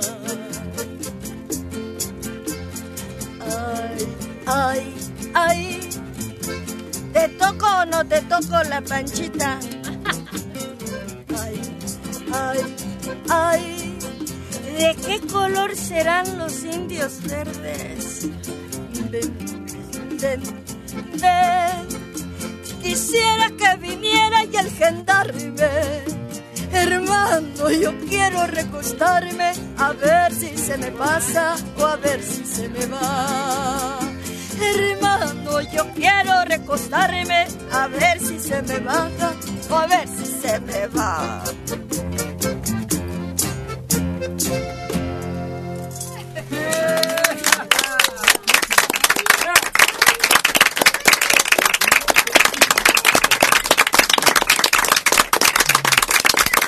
Es curiosísimo este juguete musical de un extranjero que llegó y le extrañaron todas esas cosas que veía extrañas, pero llamativas, características de esta tierra. Sí, y lo, lo logró plasmar muy bien. Sí. No siendo él de aquí, observando, pero excelentemente bien. Se inspiró y lo logró. La borrachita. Fue la mejor época de esa estación XEB que tuvo a Pedro Infante. No, hombre. No más para empezar. Sí. En W no le querían abrir las puertas y se fue a la XEB. Pero ahí estaban Margarita Romero, Rafael Hernández. Vuelo Rivas.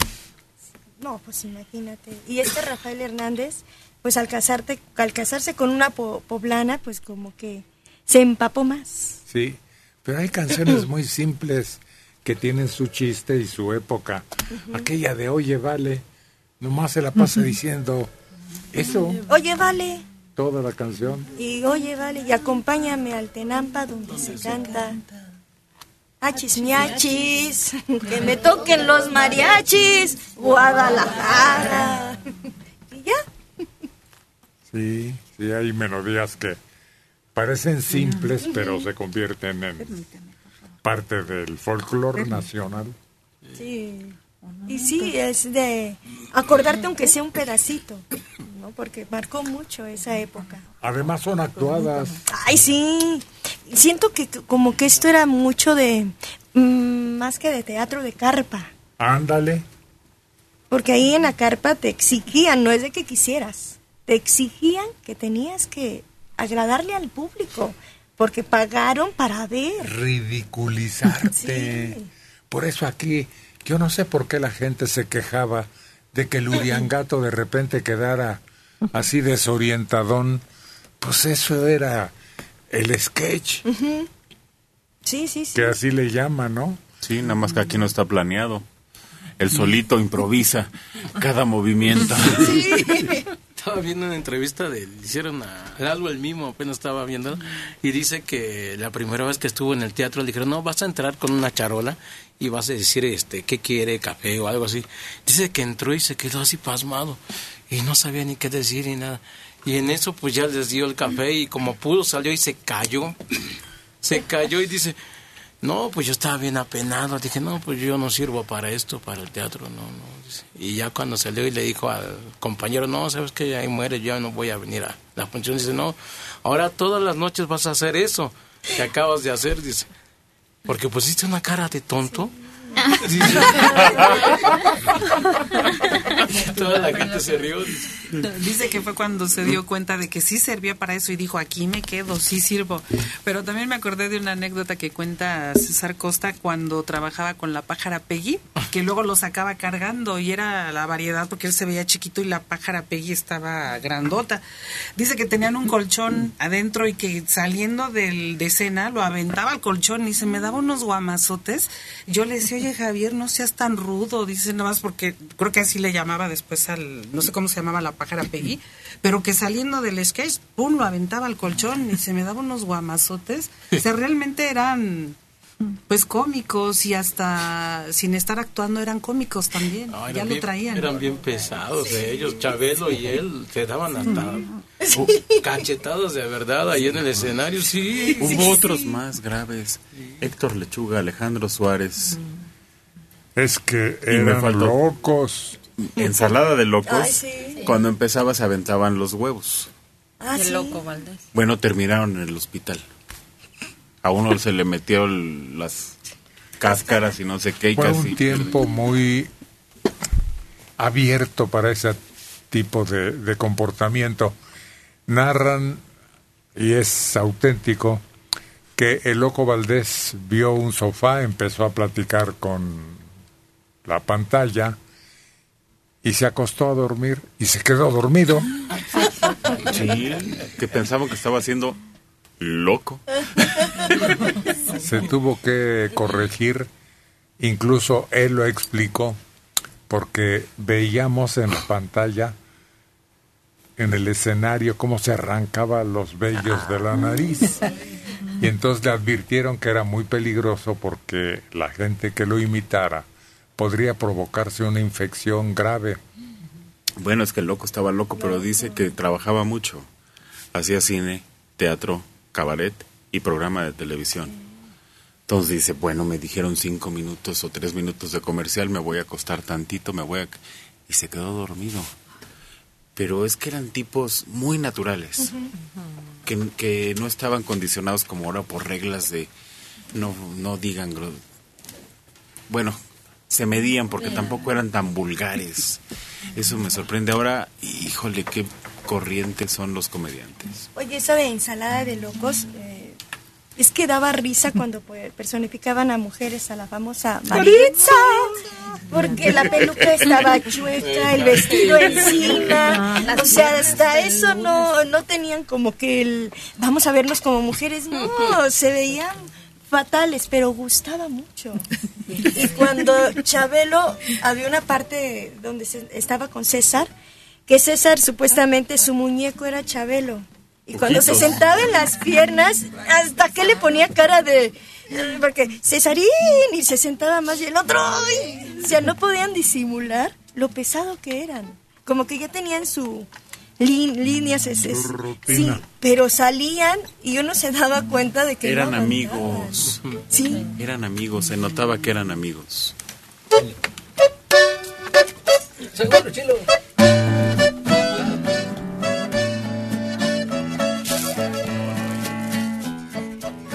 Ellos sí son amigos y están seguros de que ustedes los están esperando y ya traen algo de su amplio repertorio. Caín y Abel.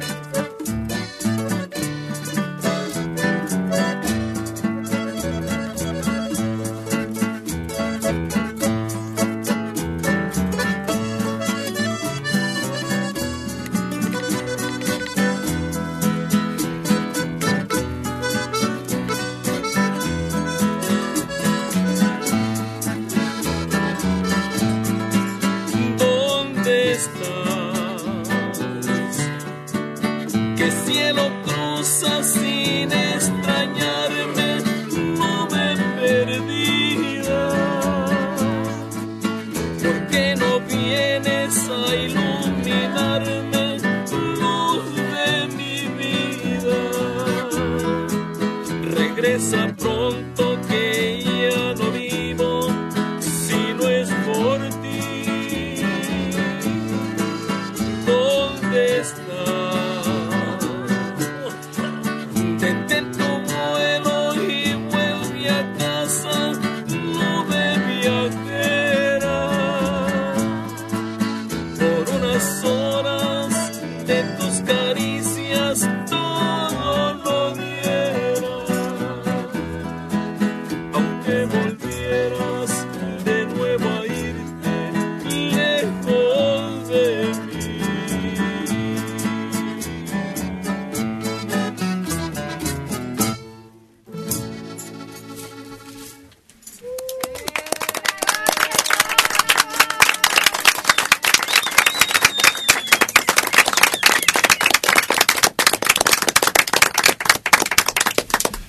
sonó esta canción? Sí, en su, en su época. Pero sigue sonando sabrosa. Sí se escucha y, y todavía no pierdes la fuerza. Eh, no, ya no. ¿Será que ya se volvió antigua tú? Yo la escucho entre los chavos y, y le, bueno, se prenden. Oye, y esa yo no sabía, pero fue un tema de la OTI. Fue de todavía de las ganadoras de la OTI Internacional. Es de Roberto Cantoral. Cantoral. No. Y luego la sacó Alejandro Fernández y fue el que la Sí, la revivió otra vez. No, pero no, no es de Roberto No es de Cantoral. Roberto Cantoral. No, ¿Sí? no es de este de ¿cómo? Ubaldo, se llama Ubaldo, el, el, el, este el compositor. Ya me acordé, no, porque yo conocí al señor ese. El hermano está muy grande. Sí, sí. Humberto. Humberto Estrada. Eh, no, no, no, no es No, Estrada, es de no. Humberto Estrada tampoco. No, no, no, no, pero sí se llama por ahí Humberto, pero no es de, no es de No, sí Cantoral. es de Cantoral, chécalo. En el, en el internet está el tema de hecho. Yo también creo que es de Cantoral porque me sorprendió que fuera de él. No. El tema, por el corte. ¿Dónde ponen las radios? Humberto, ¿qué? No, no es. Vamos a Ahorita lo paciencia buscamos. Y lo aclaramos. En lo que viene. 76 años, Rosario Granados, de la Benito Juárez. Me colocaron un puente en la parte superior, pero me quedó mucha sensibilidad al frío y al calor. Regresé al consultorio y me sacaron radiografías. El doctor entonces me dijo que todo estaba bien, pero que todavía estaba inflamada la encía, que solito se me pasaría. Pero ya es un mes y nada. Y es algo muy, muy incómodo. Vaya de nuevo al consultorio dental. Cuando colocamos nosotros coronas fijas o puentes fijos, tenemos que rebajar el diente. Tenemos ciertos parámetros para poderlo hacer, no más allá de la tercera parte del diente. Si nos pasamos, ¿qué va a suceder? El nervio anda por ahí dando lata, está muy cerquita, está inflamado y empieza a reaccionar. ¿Cómo?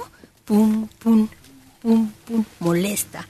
Molesta con lo frío, molesta con lo caliente. ¿Y qué va a suceder? Ese nerviecito se muere. Y ya que se muere, le tenemos que hacer endodoncia. ¿Y qué vamos a hacer? Pum, pum, retirar otra vez el puente. En el mejor de los casos, si lo podemos retirar, si no hay que cortarlo para quitarlo completamente. Y a los dientes hacerles endodoncia. Retirar el nerviecito, limpiar, volver a sellar ese conducto donde estaba el nervio y hacer un puente nuevo. Pero no lo deje. Pensamos que en un mes, en 15 días se nos va a quitar la molestia. No. Cuando hay reacción con el frío y con el calor ya no se quita.